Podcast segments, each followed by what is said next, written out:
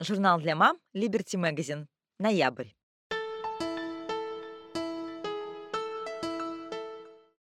Письмо редактора. Недавно прочитала об одном очень крупном американском исследовании, посвященном детской ксенофобии. Очень занятные там получились выводы. К примеру, родители, не поднимающие вопросы расы и национальности в беседах с ребенком, допускают ошибку. Они думают, что если не говорить об этом, ребенок будет воспринимать всех как равных. Мама ведь не сказала, что мы отличаемся, значит мы равны. Но проблема в том, что у дошкольников есть глаза. Они видят, что дети в их саду отличаются цветом кожи, разрезом глаз и страстно жаждут понять, Почему? Им важно получить ответ на этот вопрос. И они получают его. Если не от родителей, то от сверстников. И зачастую это вовсе не те объяснения, которые могли бы дать родители.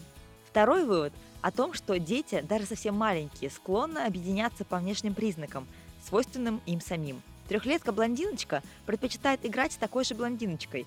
Дети, не похожие на них самих, им нравятся меньше. То есть ноги ксенофобии начинают расти еще у детских шкафчиков с картинками яблок и огурчиков. И причина вовсе не в детской вредности или жестокости. Виной всему биология. Есть версия, что в людях генетически заложен страх перед незнакомцами, внешне отличающимся от них. Это не что иное, как адаптация в процессе эволюции. То есть, к примеру, я знакомлюсь с чужаком, он мне симпатичен, мы начинаем общаться, а тут хоп, и меня скосила какая-то невиданная хворь. А все потому, что у меня нет антител, нужных для защиты от тех микробов, к которым незнакомец давно адаптировался. Поэтому, чтобы выжить, человечество еще на заре своего существования усвоило «всяк чужак и непохожий – потенциальный враг».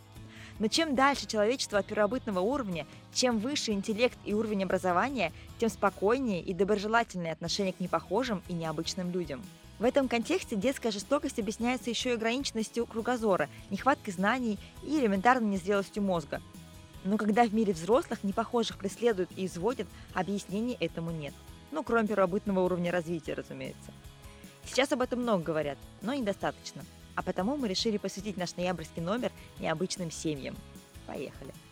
Анастасия Житкова, главный редактор Liberty Magazine.